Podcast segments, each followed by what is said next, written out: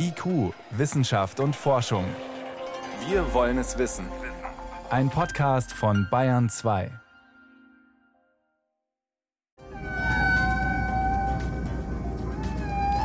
Was die sich wohl gerade erzählen, die Buckelwale?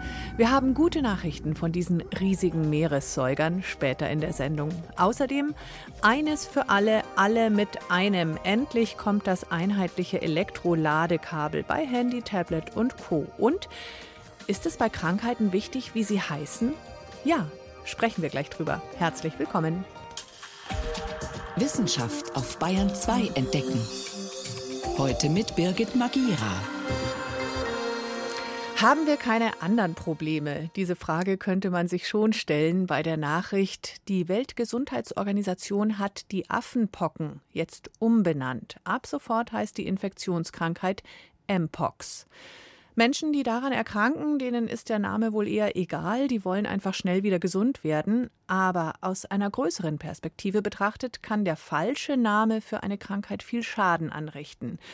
Denn Sprache beeinflusst das Denken. Aktuelles Beispiel das Coronavirus. Als das aufgetaucht ist, war zunächst vom Wuhan-Virus und der chinesischen Grippe die Rede. Die Bezeichnungen wurden zur politischen Propaganda und Menschen mit asiatischem Aussehen haben von Ausgrenzung und Anfeindungen berichtet. Deshalb lieber Covid-19 ausgelöst durch das Virus SARS-CoV-2. Um Diskriminierung zu verhindern, wurde jetzt eben auch die schon länger bekannten Affenpocken umbenannt. Jutta Henkel erklärt die Hintergründe. Esses vídeos feitos na reserva ecológica mostram os macacos passando mal. Im August strahlte das brasilianische Fernsehen erschreckende Bilder aus.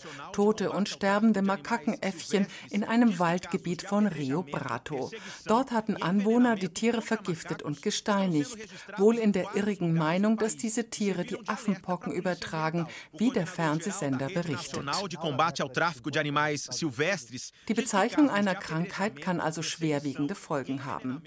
Der Name Affenpocken entstand in den 50er Jahren des letzten Jahrhunderts. Damals wurde dieses Virus zum ersten Mal in Laboraffen entdeckt. Doch die Krankheit wird nachweislich nicht von Affen übertragen, sondern durch engen Hautkontakt zwischen Menschen. Zuständig für die Benennung von Krankheiten ist die WHO, also die Weltgesundheitsorganisation. Sie war seit Beginn der pandemischen Ausbreitung der Affenpocken in diesem Jahr schnell darum bemüht, einen neutralen Namen zu finden. Offiziell heißt die Krankheit jetzt Mpox. Die Medizinhistorikerin Nadine Metzger von der Uni Erlangen hat den Prozess der Umbenennung genau verfolgt. Es ist so, dass die WHO seit 2015 Richtlinien aufgestellt hat, nach was für Kriterien neue Krankheiten benannt werden sollen. Und da steht unter anderem drin, dass Infektionskrankheiten nicht mehr nach Tieren benannt werden sollen, auch aus dem Grund, um unnötigen Tiertötungen vorzugreifen und vor allem auch wegen der Stigmatisierung, die damit einhergehen könnte. Und da ist es wirklich auch interessant zu gucken, warum die Affen denn da auch so negativ sind. Und es gibt eine sehr alte Zuschreibung zum Charakter von Affen, die auch was mit sexueller Ungezügeltheit zu tun hat. Gerade Geschlechtskrankheiten, die jeden Menschen betreffen können, werden oft einer ungeliebten Randgruppe zugeordnet. So hieß AIDS am Anfang seiner Entdeckung Gay-Related Immune Deficiency, also grob übersetzt Schwulenkrankheit. Das ist ein klassisches Phänomen in der Geschichte der Geschlechtskrankheiten. Die Syphilis als klassische Geschlechtskrankheit, die wurde sehr gerne mit der Nationalität des Nachbarn bezeichnet. Also da haben wir den Morbus gallicus, also die französische Krankheit, während dann wieder andere Europäer sie als Morbus Germanicus, deutsche Krankheit, bezeichnet haben und so weiter. Und das hat natürlich immer was damit zu tun, dass dieser Ursprung der Krankheit einem fernen ungeliebten Nachbarn zugewiesen wird, von dessen moralischen Lebenswandel man nicht so überzeugt ist. Nur wenige Namen von Krankheiten sind eindeutig stigmatisierend. Historisch gesehen wurden viele Erkrankungen nach ihren Erstbeschreibern benannt, zum Beispiel die Alzheimer oder die Kreuzfeld-Jakob-Krankheit. Auch das macht man heutzutage nicht mehr, denn es führte häufig dazu, dass dieselbe Krankheit in verschiedenen Ländern nach unterschiedlichen Personen hießen. Ein weiteres Problem stellt eine Benennung von Krankheiten oder ihrer Varianten nach Regionen dar. Christian Lindmeier, Pressesprecher bei der WHO. Ich denke zum Beispiel auch gerade wieder an den kürzlichen Ebola-Ausbruch in Uganda. Da haben wir eine Ebola-Variante, die nennt sich Sudan-Variante. Was aber unheimlich irreführend ist, weil das Virus eben jetzt im Moment nicht im Sudan auftritt, sondern in Uganda. Und wenn jetzt jemand aus Sudan einreist, heißt das jetzt, der muss sofort in Quarantäne gestellt werden? Nein, natürlich nicht, weil im Moment das Virus da nicht auftaucht. Es wurde aber irgendwann diese Variante mal so genannt. Auch bei den Corona-Varianten tauchten in der Öffentlichkeit anfangs Namen wie britische, südafrikanische, brasilianische und indische Variante auf, weil die sich in diesen Regionen besonders stark verbreitet hatten. Hier reagierte die WHO schnell und bezeichnete sie mit Buchstaben des griechischen Alphabets. In ihren Richtlinien hat sich die WHO im Jahr 2015 einige Regeln gegeben, aber ein festes System gibt es nicht. Es ist nicht wie bei Sternen, dass die einfach durchnummeriert werden, auch wenn das vielleicht eine sehr einfache und praktische Variante wäre. Es gelten einige Prinzipien und das ist eben hier unnötigen negativen Einfluss auf Handel, Reiseverkehr und die Tierwelt auch zu vermeiden und eben auch kulturelle, soziale, ethische, nationale oder gruppenspezifische Stigmen zu vermeiden. Die Beurteilung der Namen von Krankheiten kann sich ständig verändern. Sie bleiben auch weiterhin nicht in Stein gemeißelt. Jutta Henkel mit Erklärungen zu der Frage, warum es sinnvoll ist, Krankheiten neutrale Bezeichnungen, also ohne Assoziationen zu geben. IQ, Wissenschaft und Forschung gibt es auch im Internet. Als Podcast unter bayern2.de. Ein Ladegerät fürs Handy, eins für den Laptop, eins für den E-Reader, eins fürs Tablet. Die ganzen Lade Kabelteile, Netzteile passen gerade ebenso in die Schublade. Und wenn ein Gerät den Geist aufgibt, kann man gleich das Ladegerät mit entsorgen. Viel Elektroschrott. Nachhaltig geht anders. Und endlich hat sich die europäische Politik dazu durchgerungen, was gegen den verschwenderischen Kabelsalat zu unternehmen. Florian Pfalz-Eder über Politik, Umweltschutz und ein widerspenstiges Unternehmen mit einem Apfel im Markenzeichen. Wer sein iPhone an dasselbe Ladegerät anschließen will, wie zum Beispiel sein neuestes MacBook oder iPad Air oder Pro, der muss ziemlich tief in die Trickkiste greifen, wie der Australier Josh. Auf seinem YouTube-Kanal Restore Technik baut er ein aktuelles iPhone 13 um und beschert dem Handy statt dem sonst üblichen Lightning einen USB-Anschluss. Time to modify the frame. We need a bit more room to fit the port. Josh passt den Rahmen an, denn er braucht für die USB-C-Buchse ein bisschen mehr Platz als für den vorhandenen Lightning-Anschluss. Er fräst, raspelt, entwirft neue Platinen und lässt sie drucken, löst Klebereste, lötet neue Verbindungen. Ziemlich viel Aufwand, den er betreiben muss, damit am Ende Strom und Daten über den selbst eingebauten USB-Anschluss fließen. Aber es klappt. Sogar wasserdicht ist die Buchse. Technisch wäre USB-C in einem iPhone also kein Problem. Warum Apple trotzdem bislang so hartnäckig auf seinen eigenen Anschluss namens Lightning beharrt hat, Tobias Held, Referent für Ressourcenschutz bei der Verbraucherzentrale Nordrhein-Westfalen, sagt: Man muss auch sehen, dass Apple extrem viel Geld genommen hat, immer um Adapter zu verkaufen, um andere Geräte daran anzuschließen. Also, die haben auch viel Kasse damit gemacht und dass denen jetzt dieses Geschäftsmodell endlich mal abgedreht wird, ist, glaube ich, auch für viele Nutzer eine Erleichterung, auch wenn Apple selbst das vielleicht anders sieht. Die Europäische Union hat diesen Herbst beschlossen, ein Stecker soll Standard zum Laden werden, USB-C. Apple nimmt das zähneknirschend hin, schreibt aber auf Anfrage, dieser eine Steckertyp für alle Geräte auf dem Markt würde Innovationen verhindern, günstigere ältere Alternativen vom Markt verdrängen und sogar für mehr Elektroschrott sorgen, weil die alten Apple-Kabel damit ausgedient hätten. Gerade das Elektroschrott-Argument ist allerdings besonders leicht zu widerlegen. Genau darum geht es nämlich der EU beim einheitlichen Ladestandard, sagt Anna Cavazzini. Sie ist Vorsitzende des Ausschusses für Binnenmarkt und Verbraucherschutz im EU-Parlament. Mit dem Gesetz sollen mindestens 1000 Tonnen Elektroschrott jährlich eingespart werden.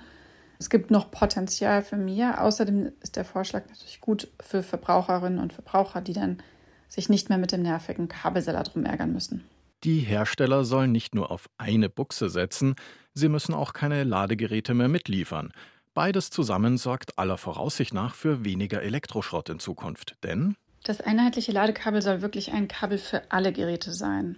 Und deswegen hat das Parlament in den Verhandlungen darauf gedrängt, dass so viele Produkte wie möglich in den Geltungsbereich eingezogen werden. Zum Beispiel nicht nur Telefone oder Tablets, sondern auch E-Reader oder Earbuds oder Spielkonsolen. Alle sollen 2024 mit USB-C daherkommen. Laptops dann zwei Jahre später ab 2026. Weil es hier noch technische Fragen zu klären gibt, erklärt die EU-Politikerin Cavazzini. Anand Kannan erwartet allerdings keine größeren Probleme. Er ist Produktmarketing-Manager bei Infineon. Die Firma stellt USB-C-Controller für viele verschiedene Geräte her. Die meisten Laptops haben jetzt schon USB-C-Anschlüsse. Die Umstellung hat bei den Laptops sogar begonnen. Die Handys zogen erst später nach. Die EU-Regelung greift zwar erst 2026, aber die Mehrzahl der Laptops auf dem Markt hat jetzt schon einen USB-C-Anschluss. Die Umsetzung ist bereits in vollem Gange. Nur wenige Laptops brauchen mehr Strom als USB-C nach dem neuesten Power Delivery Standard liefern kann. Der definiert die Lademöglichkeiten bis hin zu 240 Watt Leistung. Nur High-End-Spiele-Laptops brauchen mehr. Dafür braucht es noch eine Lösung. Für alle weniger energiehungrigen Geräte ist USB-C mit dem dahinter steckenden USB Power Delivery Standard eine gute Lösung, ist Anand Cannon überzeugt. Sowohl im Netzteil als auch im Handy oder dem Endgerät sind Controller. Die kommunizieren miteinander über einen Kanal. Wenn ein Handy nur mit 9 Volt laden kann, dann liefert das Netzteil auch nur 9 Volt. Die Controller von Infineon, erklärt Anand Kanan, prüfen darüber hinaus, ob wirklich die vereinbarte Spannung fließt und sperren notfalls die Stromübertragung. Um das Handy zum Beispiel zu schützen, sollte das Netzteil defekt sein. Das langfristige Ziel der EU ist, in Zukunft braucht man nur noch ein Netzteil, idealerweise eines, welches das leistungsstärkste Gerät gut versorgt. Für alle anderen Geräte schaltet es einfach einen Gang runter und liefert weniger Spannung oder Strom.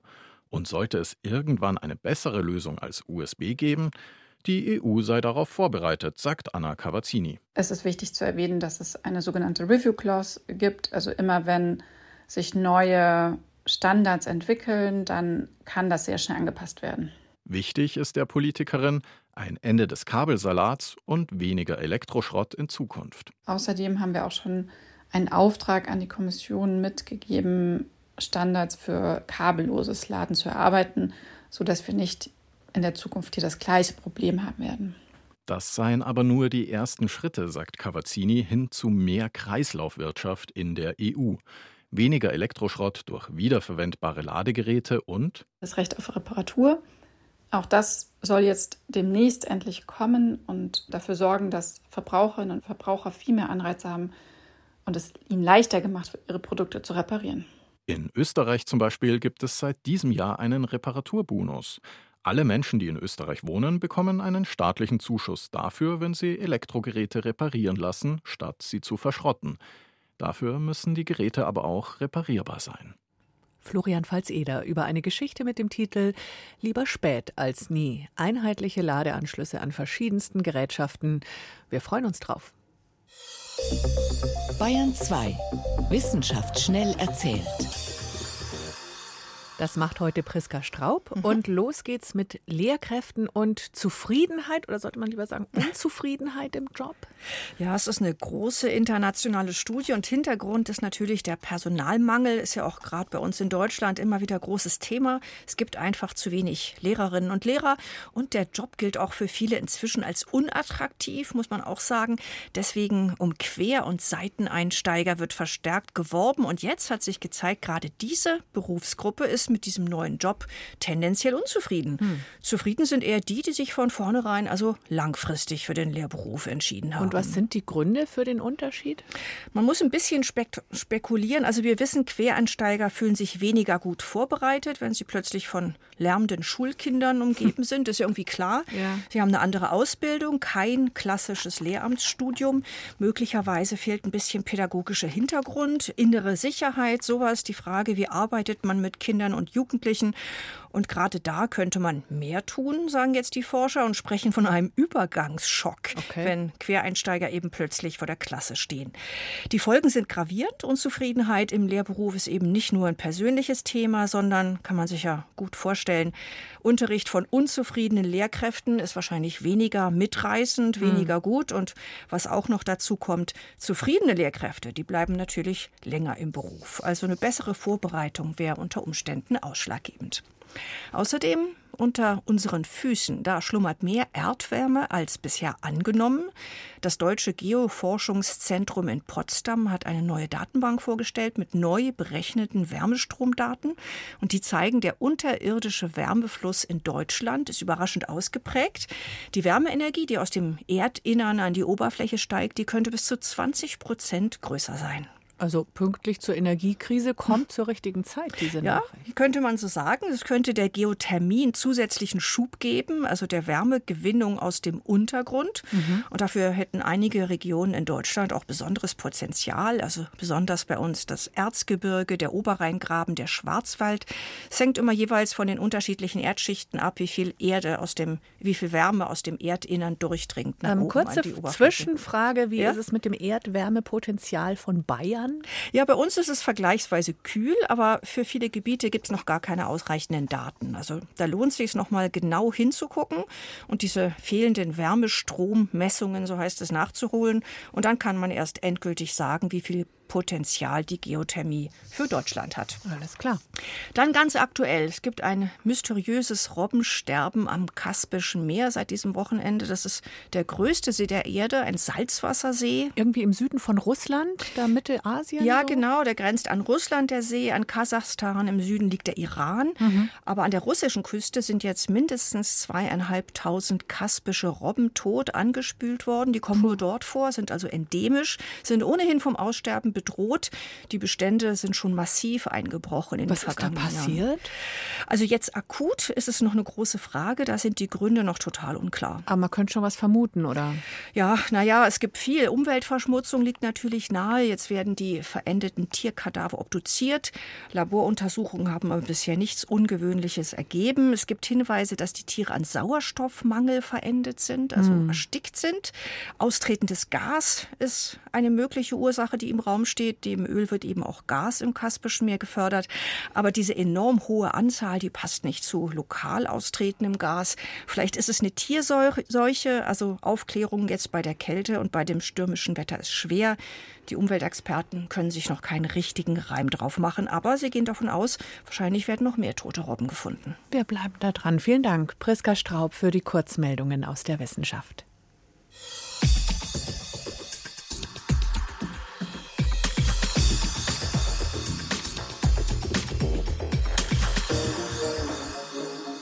Hier ist Bayern 2 um gleich 23 nach 6. Wirksamer Artenschutz ist eigentlich nicht schwierig. Man muss gar nicht viel machen. Es geht eher darum, zu unterlassen, was den Tieren und Pflanzen schadet. Den Rest schafft die Natur dann meistens von alleine. Diese Woche beginnt in Kanada, in Montreal, die UN-Biodiversitätskonferenz, die wichtigste Konferenz zum Artenschutz und sowas wie die Zwillingsschwester der Klimakonferenz. Eigentlich ist ein wirksames Abkommen überfällig, auch weil die Konferenz wegen Corona mehrfach verschoben wurde. Der Gastgeber selbst, Kanada, geht zumindest in einem Bereich mit gutem Beispiel voran. Jahrzehntelange streng überwachte Vorschriften haben bewirkt, dass eine knapp am Aussterben vorbeigeschrammte Tierart heute wieder sehr präsent ist. Hallo Buckelwal. Dieser Gesang berührt die kanadische Wahlforscherin Jackie Hildering auch nach Jahrzehnten ihrer Arbeit mit den Meeresriesen. Wenn du jemandem erlaubst, in die Soundwelt der Wale einzutauchen, wenn du hörst, wie sie kommunizieren, dann gibt es etwas, das in unser Bewusstsein dringt und das Menschen innehalten lässt und sie bekommen eine Gänsehaut. Diese Gänsehaut hat die Buckelwalexpertin der Meeresforschungsgesellschaft der Provinz British Columbia regelmäßig, wenn sie raus aufs Meer fährt. Es ist auch eine Gänsehaut der Freude, sagt Hildering. Denn nicht nur sie registriert seit zwei Jahren, die bedrohten Riesen kommen immer zahlreicher zurück in die Region. Forscher haben vor der Küste von Vancouver vergangenes Jahr nach Angaben der Pacific Whale Watch Association einen richtigen Babyboom dokumentiert.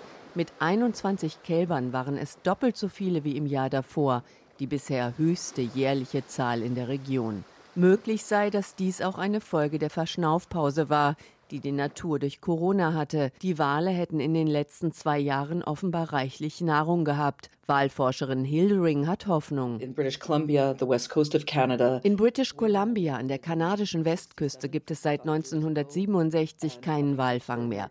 55 Jahre ist das her und als Wahlbeobachterin kann ich bestätigen, dass wir eine zweite Chance mit ihnen haben.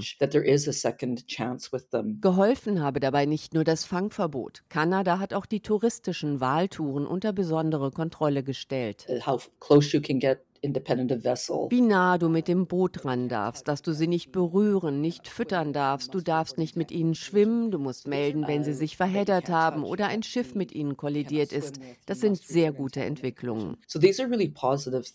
Schließlich habe der Wahltourismus nicht nur Nachteile gebracht, sondern auch viel Verständnis für Wale erzeugt und damit den Artenschutz vorangetrieben.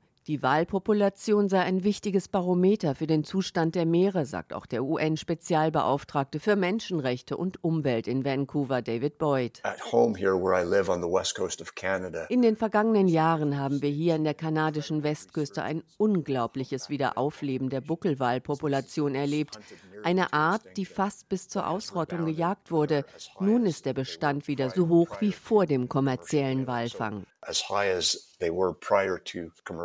Allein im kanadischen Pazifik würden schon 27.000 Buckelwale gezählt, freut sich der Walexperte von der kanadischen Regierungsbehörde für Fischerei und Ozeane, Thomas Daniel Vacros.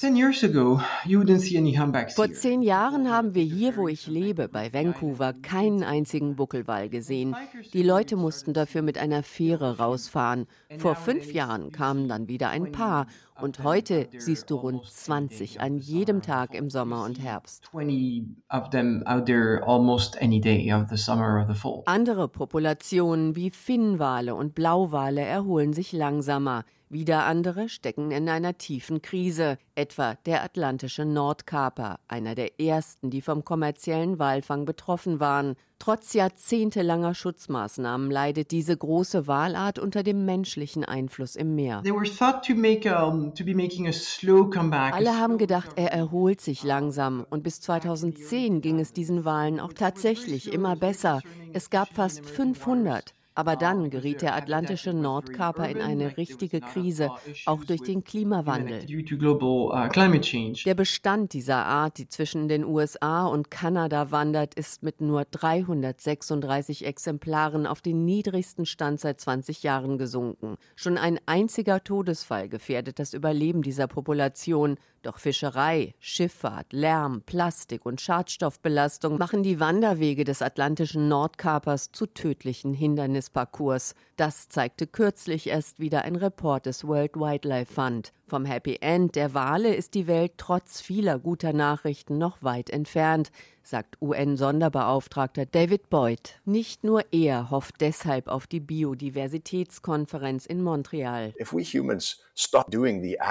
Wenn wir Menschen aufhören, der Natur zu schaden, ist die Natur in vielerlei Hinsicht unglaublich widerstandsfähig. Wenn ich diese Buckelwale vor der kanadischen Küste sehe, ist es ergreifend zu wissen, dass sie sich vom Rande des Aussterbens wieder erholt haben.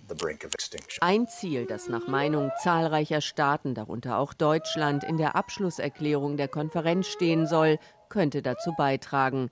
Danach sollen nämlich 30 Prozent der weltweiten Land- und Meeresfläche in Naturschutzgebiete umgewandelt werden.